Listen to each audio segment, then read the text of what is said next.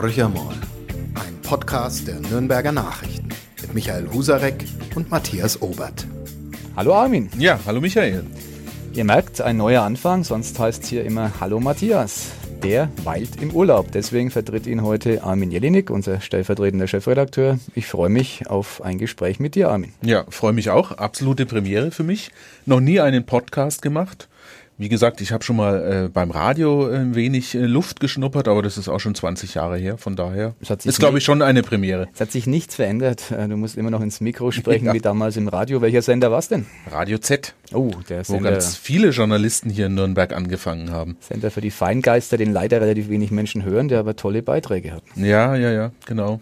Damals habe ich Nachrichten gesprochen, also von daher bin ich dem Metier treu geblieben. Und du bist in einer Umgebung, das haben wir glaube ich noch nie erwähnt, in der ja auch die Anfänge von Radio F stattfanden. Wir sind hier im sechsten Stock des Pressehauses in Nürnberg. Damals, als Radio F äh, an den Start ging, war es ein journalistisches Programm, das von Kollegen von uns gemacht wurde. Ich glaube, es waren nur Kollegen und keine Kolleginnen, genau. Und äh, ja, hier in diesen Räumen sind wir wieder zurückgekehrt zum Audioformat und ähm, heute unterhalten wir beide uns über die Politik, über was sonst. Armin Jelinek war lange Jahre ähm, in der Politikredaktion des Hauses aktiv. Ähm, jetzt ist er stellvertretender Chefredakteur und Deskchef. Also er macht sozusagen die Zeitung. Ähm, ja, erzähl mal deine äh, Einschätzung zur momentanen Lage. Wir haben eine große Koalition in Berlin, die irgendwie nicht so richtig in die Gänge kommen mag. Wir haben in Bayern eine Landtagswahl die vielleicht auch vom Geschehen in Berlin ein bisschen überlagert wird. Ähm, wo bewegen wir uns gerade in dieser Republik, in der die AfD laut Umfragen dann doch immer wieder zulegen kann? Also wo, in welcher politischen Kultur sind wir gerade unterwegs? Ja, also ich glaube ja, dass, äh, dass die Frage bis zum 14. Oktober, bis zur bayerischen Landtagswahl nur äußerst schwer zu beantworten ist, weil äh, Bewegung wird tatsächlich, glaube ich, erst wenn diese Wahl und ähm, eine Woche später dann noch die Hessenwahl entschieden ist, glaube, da wird dann erst wieder tatsächlich äh, sinnvolles politisches Arbeiten in den einzelnen Landesparlamenten, aber auch natürlich in Berlin möglich sein. Vorher ist alles durch diese beiden Wahlkämpfe überlagert, vor allen Dingen natürlich durch den bayerischen Wahlkampf, wo es äh, der Union ja sehr, sehr schwer fällt, irgendwie äh, Land äh, zu gewinnen. Ähm, ja, die, das Erstarken der AfD, das man wohl ja leider bei diesen beiden Wahlen auch äh, dann sehen wird, äh, beobachte ich schon mit, mit großer, großer Sorge. Die, die Radikalisierung im Parlament, äh, sieht man ja auch in Berlin, ist deutlich vorangeschritten. Mhm. Und ähm, ja, wir bewegen uns, glaube ich, politisch schon auf schwierige Zeiten zu. Das muss man einfach konstatieren. Es gab ja dieser Tage eine Populismusstudie, die, ich glaube, von der Bertelsmann Stiftung ähm, gemacht wurde, äh, die im Grunde ja bestätigt, ähm, was wir befürchtet haben, dass äh, der Populismus äh, hier im Lande quasi salonfähig wird. Also wir müssen uns ähm, als auf dem Populismus als ständigen Begleiter wohl einrichten. So ist es ja. Und was ja erschreckend an dieser Bertelsmann-Studie war, die Zahl 30 Prozent. Mhm. 30 Prozent der, der Deutschen sind empfänglich für populistische Strömungen, Wortwahl, Parteiprogramme. Das hat zugenommen. Ich kenne Studien aus früheren früheren Jahren, wo mal so von 15 bis 20 Prozent die Rede war, aber 30 Prozent ist äh, eine deutliche Steigerung und das muss einem schon sehr zu denken geben. Es passt ja in, in diese immer wieder gehörte These, dass in Deutschland sich die Zustände quasi normalisieren. In anderen Ländern äh, gibt es ja schon ja seit langer Zeit, seit ein, zwei Jahrzehnten populistische Bewegungen. Frankreich als ein Beispiel mit dem Front National, die, die deutlich oberhalb der 20-Prozent-Marke äh, sich bewegen. Hier in Deutschland hieß es immer, ja, durch unsere besondere Geschichte Nationalsozialismus ähm, haben es diese Gruppierungen etwas schwerer Fuß zu fassen. Es scheint so, dass wir äh, auf eine in An- und Abführungszeichen ähm, gesetzte Normalisierung uns zubewegen und künftig eben in unserem Parteien- und politischen System mit diesen Populisten umgehen müssen, ob wir das Ganze nun wollen oder nicht. In Bayern, das ist vielleicht äh, eine kleine Überleitung zu den Zuständen hier, hat die AfD ja nur ähm, ungefähr 10 bis 12 Prozent ähm, Anteil, wenn man den Umfragen momentan glauben darf. Ich hatte gestern Besuch von einem Journalisten aus der Schweiz, der Deutschland-Korrespondent des Tagesanzeigers, eine sehr, sehr große Zeitung in der Schweiz mit einer sehr hohen Auflage, neben der Neuen Züricher Zeitung die äh, zweite große Tageszeitung. Und der hat mir genau diese Frage gestellt, ja, warum ist denn die AfD hier in Bayern in den Umfragen vergleichsweise schwach? Naja, ich würde das, äh, in den Umfragen ist sie tatsächlich schwach, was jetzt die Landtagswahl angeht. Auf der anderen Seite, wenn man sich einzelne AfD-Ergebnisse aus der Bundestagswahl letztes Jahr anschaut, da gibt's ja ähm, Kreise in Bayern, die das höchste AfD-Zustimmungsergebnis in den westdeutschen Ländern hatten. Mhm. Deggendorf äh, fällt mir da in dem Zusammenhang Stimmt, ein. Eine absolut boomende Region. Mhm ähm, mit vielen BMW-Mitarbeitern. Denen geht's gut dort und trotzdem haben sie äh, zu einem großen, großen Maß AfD gewählt. Das ist schon äh, erstaunlich. Also diese These, dass ähm, sozial abgehängte Personen dann eben zur Protestwahl, zu Protestwählern werden, ich glaube, die muss man vor dem Zusammenhang schon auch nochmal äh, relativieren. Mhm. Es ist nicht automatisch so und da spielen mit Sicherheit auch andere Motive für das Kreuzchen bei der AfD eine Rolle. Aber du fragtest ja, warum die AfD in den Umfragen in, in Bayern noch relativ genau. schwach ist, verglichen mit anderen äh, Bundesländern. Ähm, ich glaube schon, dass die CSU noch am, am, am rechten Rand noch eine gewisse Bindewirkung entfalten kann. Das mhm. hat sie nach wie vor. Auch wenn dieses Diktum von Strauß, es gab darf keine demokratisch legitimierte Partei rechts der CSU geben, auch wenn das äh, stark gelitten hat in den letzten mhm. Jahren. Aber gewisse Bindewirkungen gibt's da schon noch ähm, obwohl die CSU ja in den Umfragen gerade auch nicht gerade rosig dasteht. Wobei ich ja meine, dass wir am Wahlabend schon noch eine Überraschung erleben werden. Also ich glaube A, dass die ähm, CSU nicht so schwach sein wird, wie sie jetzt in den mhm. Umfragen mhm, auftaucht. teile ich. Ich glaube eher, dass sie sich so Richtung 40 Prozent mhm. äh, entwickeln wird, 39, 38 Prozent und dass die Grünen auf der anderen Seite nicht so stark sein werden, wie sie jetzt in den Umfragen dastehen, weil auch bei den Grünen die Demoskopen in den letzten Jahren immer ähm, ganz schwer daneben gelegen haben. Das ist richtig aber deine Antwort auf die AfD, die berückt mich, weil die gab ich dem Schweizer Kollegen so in ähnlicher Form auch. Und ich glaube nämlich auch, dass die CSU noch tatsächlich ausstrahlt ähm, nach rechts außen, weiter als das zum Beispiel jetzt die CDU äh, tun würde, die ja doch als Partei der Mitte genau dort steht, mhm. nämlich in der Mitte des mhm. äh, Systems, während die CSU ja immer auch den, den rechten konservativen Rand ähm, mit abgedeckt hat hier hier in Bayern. Ja, da sind wir im Grunde mittendrin bei, bei dem Zusammenspiel Berlin-München. Wir hatten einen Koalitionsausschuss. Die Große Koalition hat sich äh, getroffen, um einige heiße Themen, heiße Eisen, wenn man so will, anzupacken, unter anderem das Thema Diesel. Und ähm, erstaunlicherweise kam diesmal, dieses Mal ja kein neuer Streit heraus, sondern man hat sich geeinigt. Auf was genau wissen wir noch nicht, aber es ist zumindest äh, scheint es eine gewisse Harmoniebestrebung zu geben, ähm, die ja garantiert auch darauf zurückzuführen ist, dass ja alle Beteiligten an dieser großen Koalition in den äh, Umfragen auf Bundesebene deutlich, deutlich äh, verloren haben in ja. den letzten Wochen und ähm, vielleicht jetzt auch merken, naja, äh, dieses äh, unwürdige Schauspiel, sich gegenseitig dauernd zu attackieren, ähm, muss ja auch mal irgendwann ein Ende haben. Ist es eine Trendwende in dieser GroKo oder ist es tatsächlich nur diesen beiden Landtagswahlen zu schulden, die jetzt ähm, vor uns liegen? Also ich hoffe sehr, dass es eine Trendwende ist, weil ich glaube, alle Beteiligten haben jenseits ihrer schlechten Umfrageergebnisse und, jenseits äh, der beiden Wahlen, die jetzt anstehen in Bayern und in Hessen, äh, schon gemerkt und gesehen und sie waren auch erschrocken darüber, was für Kräfte sie dort freigesetzt haben mhm. in diesem Streit um Maßen oder um das äh, Asylpaket äh, Seehofers. Also was für brachiale Kräfte an dieser GroKo gezerrt haben.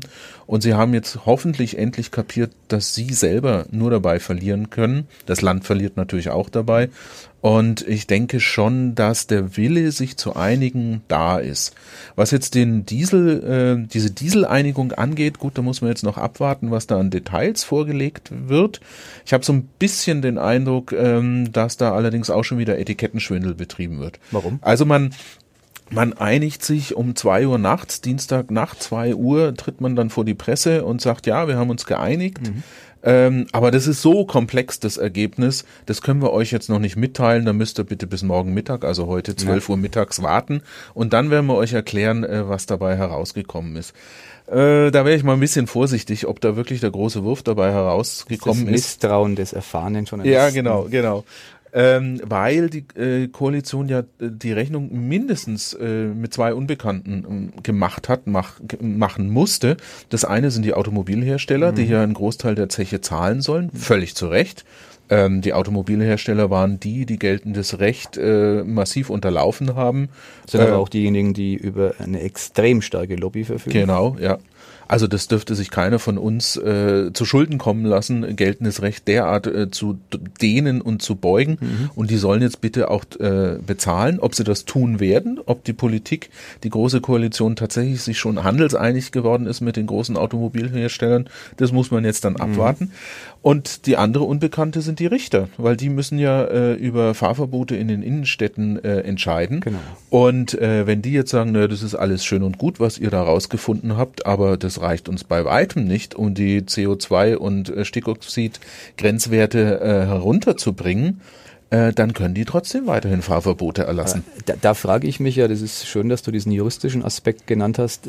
Ich persönlich frage mich ja ohnehin, ich weiß, ich vertrete eine Minderheitenposition, was wäre denn so schlimm an Fahrverboten? Also wäre es nicht vielleicht mal tatsächlich das Signal, das man unter Umständen auch bräuchte, um wirklich eine Veränderung in dieser hm, Verkehrspolitik herbeizuführen. Ich weiß, dass es in Hamburg ein äh, eher abschreckendes Beispiel gab. Dort mhm. hat man eine Straße sozusagen oder einen Abschnitt gesperrt und die Leute fuhren einfach außen rum. Aber wenn man es wirklich mal durchdenkt und wenn es ein Fahrverbot, ein richterlich angeordnetes äh, gäbe, ähm, dann müssten doch auch die Letzten, die die Augen momentan verschließen, ähm, dieselben öffnen und sagen, Mensch, so geht's vielleicht nicht weiter. Also wie ist deine Haltung ja, da bin, da bin, da bin ich völlig bei dir. Also ich empfände auch nichts Schlimmes an einem Fahrverbot. Ich kann natürlich nachvollziehen, dass Menschen, die sich äh, auch aufgrund der, der Versprechungen der Automobilindustrie und der Politik irgendwann mal einen Diesel äh, gekauft haben und gesagt haben, damit schon ich ja die Umwelt, weil er verbraucht ja relativ wenig, dass die sich dann natürlich veräppelt vorkommen äh, und betrogen vorkommen. Das kann ja. ich sehr gut nachvollziehen.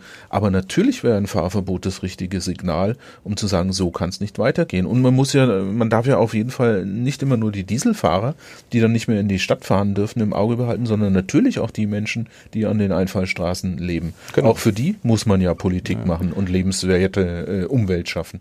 Äh, schade, dass nur wir beide das so sehen, weil äh, innerhalb der Kommunalpolitik ähm, kann ich zumindest momentan ja keinerlei Sympathien für so ein Fahrverbot erkennen. Ja. Da ist die Argumentationslinie, wenn ich die recht wiedergebe und verstanden habe, der Oberbürgermeister Land auf, Land ab, gleich welcher Partei sie angehören, die, warum sollen wir es denn jetzt ausbaden in den Kommunen? Das ist doch ein bundespolitisches äh, Problem. Kümmert ihr euch mal darum, dass das ordentlich läuft? Auf der Landesebene, wenn man Markus Söder hört, ähm, dann betont er, spätestens im zweiten Satz, wenn es ums Thema Diesel- und äh, Automobilindustrie geht, den, die hohe Bedeutung ähm, dieser Branche für die Arbeitsplätze in Bayern, äh, sprich Audi und BMW, äh, lassen grüßen, vollkommen verständlich. Aber das ist für mich so ein Paradebeispiel, ein Politikfeld, äh, das im Grunde von der Sache her ähm, durchaus leichter anzupacken wäre, als es in der Realität der Fall ist, weil da so viele ähm, Einflussströmungen mit hineinkommen, ähm, dass es bisher einfach nur kein befriedigendes Ergebnis gab. Und der Bundesverkehrsminister mit Verlaub, ich werfe das dem Herrn Scheuer jetzt gar nicht mal persönlich vor, der Herr Dobrindt äh, war aus meiner Sicht noch blasser bei dem Thema, hat jetzt da auch keine sonderlich starke Haltung eingenommen mhm. bisher. Und da sind wir natürlich wieder genau bei diesen ganzen komplexen Themen, äh, und, und bei unserem ersten Thema Populismus. Genau. Der Populismus blendet halt die Komplexität aller dieser Probleme aus und äh, propagiert einfache Lösungen. Aber und die kann es an der Stelle, glaube ich, nicht geben. Genau, aber ist unser System, also sind die Fragen komplexer geworden, ähm, so dass es heute einen besseren Nährboden für Populisten gibt? Ähm, oder sind die Parteien, die etablierten, ähm, schlechter geworden und können die Fragen nicht mehr so einfach beantworten? Also woran liegt's? Also ich glaube beides. Natürlich ist unsere Welt komplexer geworden in den letzten 20, 30 Jahren. Globalisierung ist eins der Stichworte, äh, die da mit reinspielen und auf die wir Rücksicht nehmen müssen.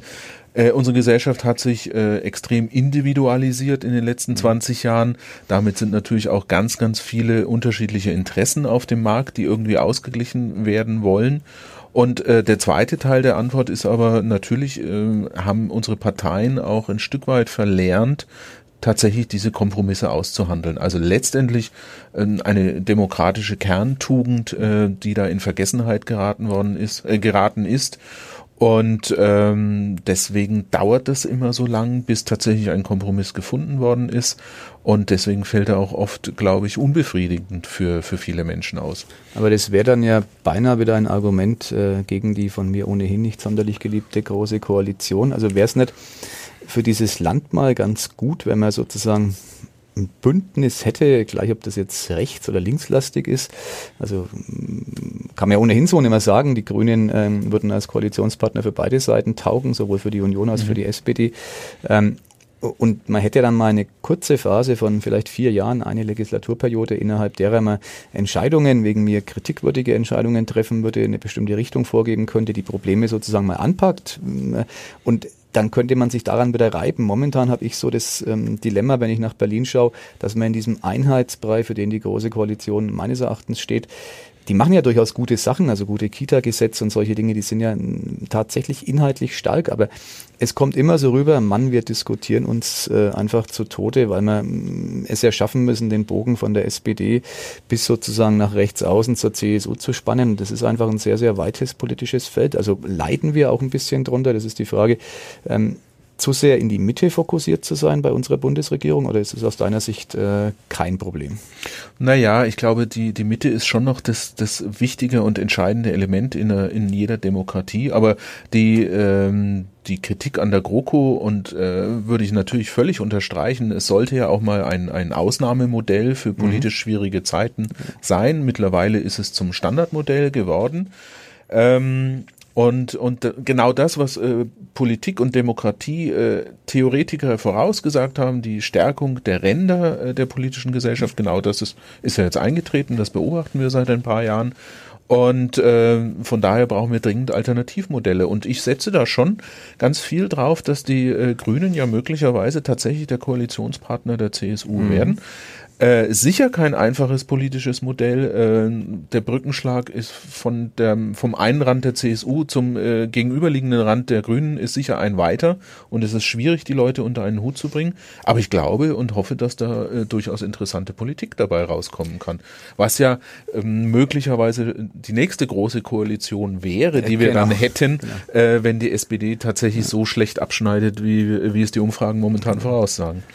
Ich glaube das im Übrigen auch, dass dieses Bündnis Bündnis Schwarz-Grün sich in Bayern abzeichnet, weil ähm, beispielsweise das Fernsehduell Markus Söder und äh, Ludwig Hartmann von den Grünen, ähm, die haben sich natürlich beharkt und Söder gab den Staatsmann, ähm, Hartmann musste ja auch den Herausforderer geben mit einer ganz anderen Rolle.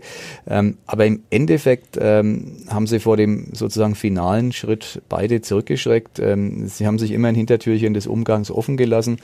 Ähm, Söder ist bei seiner Sprachregelung mittlerweile bei so Vokabeln wie schwer vorstellbar mit den Grünen, aber er sagt schon ganz, ganz lange mhm. nicht mehr, nee, geht nicht nicht. Das tun andere in der CSU, aber im Zweifelsfall hätte Söder sicherlich dann das Prä bei Koalitionsverhandlungen, mit wem man da reden möchte. Also ich halte das für, für sehr, sehr wahrscheinlich sogar und von den Grünen kommt ja immer das Bekenntnis, der schöne Satz von Katharina Schulze, äh, sie mag nicht ihr politisches Leben lang am Spielfeldrand stehen, sondern äh, sie mag sozusagen auf dem Spielfeld äh, mitspielen und es ginge ja nur, wenn sie Koalitions Partnerin wäre mit ihrer so, Partei. So ist es, genau. Mein gut, die, die bayerischen Grünen haben jetzt keinen Winfried Kretschmann wie in Baden-Württemberg, ja. der sicher für die Union sehr äh, koalitionsfähig ist, äh, allein durch seine Person und seine politische Ausrichtung. Aber gut, äh, da muss man halt gucken, wie, wie nah die beiden sich aufeinander zubewegen können, Union oder CSU und Grüne. Und ich würde, würde schon mir wünschen, dass da Mut, viel Mut auch im Spiel ist, weil wir haben ja zwei politische Konstellationen ähm, im Bund sind ja gescheitert, weil die äh, betreffenden Politiker mutlos waren. Das mhm. war einmal vor, weiß ich nicht, sechs, acht Jahren die große linke Koalition, mhm. SPD, Grüne und äh, Linkspartei, die nicht zustande kam, weil die SPD sich nicht bewegen wollte, genau. ähm, auf ihren Intimfeind äh, die Linke. Und das äh, letzte war jetzt die, die geplatzte Jamaika-Koalition, wo Lindner dann auf einmal aus den Koalitionsverhandlungen rausgestürmt ist und die FDP aus dem Spiel genommen hat. Beides wären ja spannende äh, politische Experimente gewesen, die Absolut. genau diesen Frust, äh, den wir jetzt mit der großen Koalition haben, äh, gemindert hätten. Ja. Weil du Winfried Kretschmann angesprochen hast, den äh, Landesvater Baden-Württembergs, auf den hat sich ja Markus Söder jetzt ein bisschen eingeschossen. Ähm, er fährt ja gerade eine Strategie, die aus meiner Sicht äußerst fragwürdig ist, indem er versucht, die bayerische Wahlbevölkerung zu warnen, äh, zu viel Pluralität in den Landtag einziehen zu lassen, ja. weil das angeblich gefährlich sei für die Stabilität Bayerns, halte ich für einen ausgemachten Blödsinn. Ich glaube nicht, dass die Zahl der Parteien ein System gefährdet, sondern ähm, unter Umständen tut es im Landtag sogar gut, wenn der ein bisschen ähm, an Farbe gewinnt. Aber ähm, sei dahingestellt, wer da recht hat. Aber was er jetzt gerade macht, Söder, ist so ein bisschen Baden-Württemberg-Bashing betreiben, indem er sagt, naja, äh, früher waren die so auf Augenhöhe mit Bayern, das waren sozusagen die starken Südstaaten und schaut euch heute mal Baden-Württemberg an, da sind die Kennziffern schlechter als bei uns. Ähm, das macht er ja äh, auch mit Bedacht. Du hast es eingangs mal gesagt, die CSU könnte noch ein bisschen stärker werden, die Grünen könnten noch ein bisschen verlieren. Also wenn man sich in Söder und sein machtpolitisches Denken hineinversetzt, glaube ich, dass er das genau deshalb tut, weil er weiß, dass er äh, exakt über seinen künftigen Koalitionspartner spricht und den noch ein bisschen kleiner machen will. Mhm. Also ja. weil so richtig schlecht geht's ja Baden-Württemberg. Kann man jetzt nicht behaupten. Bestimmt nicht. Ja, ne? also. ja aber erstaunlicherweise habe ich jetzt ein paar Gesprächen im, im Bekanntenkreis mitgekriegt, dass ähm, die Taktik Söders bei, an einigen Stellen schon äh, zu greifen scheint mhm. und zu verfangen scheint. Also Menschen, die nie im Leben drauf gekommen wären, die CSU zu wählen, die sagen jetzt auf einmal, ob sie dann ihr Kreuzchen tatsächlich bei der CSU machen, sei mal dahingestellt. Ja. Aber die sagen auf einmal, ja, ich überlege mir schon, jetzt doch mal CSU zu wählen, ja. weil ich will kein Sieben-Parteien-Parlament haben. Also also das scheint durchaus äh, zu verfangen, äh, diese Taktik. Das ist interessant, also da kann man sagen, ein, ein Hund ist ja schon der gute Söder. Also das ist ja so ein bisschen die Mitleidsnummer. Ne? Ja. Also ähm, Mensch, gebt uns doch dieses Mal noch eure Stimme, dann äh, sind wir die Garanten der Stabilität. Mich würde interessieren, ähm, genau vor 30 Jahren, 3. Oktober äh, war es, ähm, ging Franz Josef Strauß von uns. Ähm, was dieser alte Hautdegen der CSU äh, zu dem Spektakel sagen würde, das äh, heute zu erleben ist. Er entstammte ja buchstäblich einer anderen Epoche, einer anderen Generation natürlich auch. Aber er war ja ein Politiker, der ähm, sehr gut mit Stimmungen äh, umgehen konnte, die aufnahm und äh, dem auch oft der Populismusvorwurf gemacht wurde. Genau, mhm. genau. Der wäre ja wahrscheinlich für die heutige Zeit, ähm, so blöd es klingt, ich wünsche mir wahrlich Strauß nicht wieder in die politische Landschaft, aber sehr wahrscheinlich könnte er mit dem Thema Populismus ganz gut umgehen. Ne? Ja, mit Sicherheit, ja. Mhm. Und ich glaube schon, äh, dass, äh, dass es die AfD mit ihm nicht oder nur so, nur in deutlich kleinerem Maß gegeben hätte. Ja. Also äh, was die AfD ja befeuert hat, war natürlich diese Asylentscheidung 2015 von Merkel. Ähm, das wäre schon spannend gewesen, Strauß in dem Augenblick zu erleben, äh, ob und wie er äh, interveniert hätte und auf Merkel dann eben Einfluss genommen hätte an der Stelle. Er hätte wahrscheinlich nicht gesagt, errare humanum est nee. als alter Lateiner, sondern andere scharfzüngige Zitate gehabt. Ja, wir nähern uns dem Ende, nachdem wir uns jetzt schon Strauß wieder in die Landschaft wünschen, wird es auch Zeit, dass wir Schluss machen. Söder war auch da ein Vorreiter, er hat Strauß in seinem Kinderzimmer hängen gehabt ja. als Poster. Und wir haben ja nur, ich sage das ja mit ein bisschen Bedauern, äh, die große Politik als Thema und äh, wir wissen beide, dass am Freitag ein ganz anderes Thema im Podcast äh, der NN stattfinden wird, der Feminismus-Podcast von den Kolleginnen Möller und äh, Hahn, Ute Möller und Lisa Hahn. Geht in die zweite Runde mit einem Thema, wo ich nur sage, wow, wird interessant. Ähm, die beiden befassen sich mit Pornos und äh, ich habe lernen dürfen, dass es feministische Pornos gibt. Ähm, ich habe es gehört, nicht gesehen. Meine These ist, ähm, auch da Umfragewerte und Prognosen sind vielleicht nicht haltbar. Meine These ist dennoch, dieser Podcast wird von noch mehr Menschen gehört als unserer Armin. Könnte das sein? Ich befürchte es auch fast, ja. Aber wir können ja dann äh, vielleicht uns äh, am Dienstag nach der Wahl hier wieder treffen und dann Vielleicht werden wir dann auch von ähnlich vielen Menschen gehört, äh, wenn wir, wir das Wahlergebnis der, der Bayernwahl analysieren und uns vielleicht dann nochmal anhören, was wir heute gesagt haben. Vielleicht lagen wir ja an der einen oder anderen Stelle richtig. So probieren wir das und weil ich es mir nicht verkneifen kann und weil es auch einfach äh, sein muss, äh, nur ein einziger Satz zu den hiesigen Fußball-Bundesligisten. Der FCN ist wieder da. Ähm, das soll es auch gewesen sein. Ich war dabei, ich bin glücklich nach dem 13-0 vom Wochenende und äh, freue mich, dass du, Armin, hier zu Gast warst. Danke, hat Spaß gemacht und sehr gerne. Mir auch. Auf ein nächstes Mal. Das glaube ich doch, auf jeden Fall. Bis dahin. Ciao. Jo. Ciao. Mehr bei uns im Netz auf nordbayern.de